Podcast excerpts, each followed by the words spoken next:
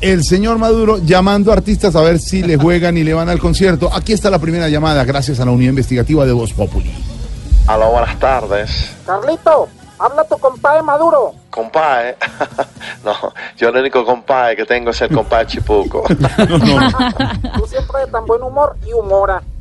Mira, Carlitos, es que estoy organizando el concierto y la concierta en la frontera denominado Hands Out, fuera of Venezuela.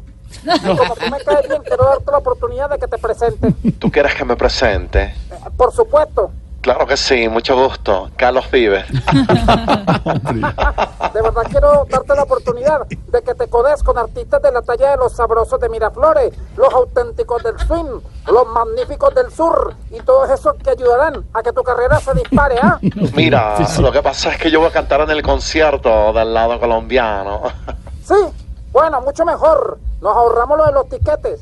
Ahí te ponemos una escalera para que pase por encima de los contenedores que soldamos y listo. Vente para acá, que va a haber refrigerio y refrigeria. Sí, y cosito. Y también puedes traer a tu esposa si quieres y le conseguimos refrigerio allá también. No, hombre. Yo voy, pero solo tengo una exigencia. La que sea, compadre. Que le entregues la banda a Guaidó. ¿Aló? Ah, Adiós.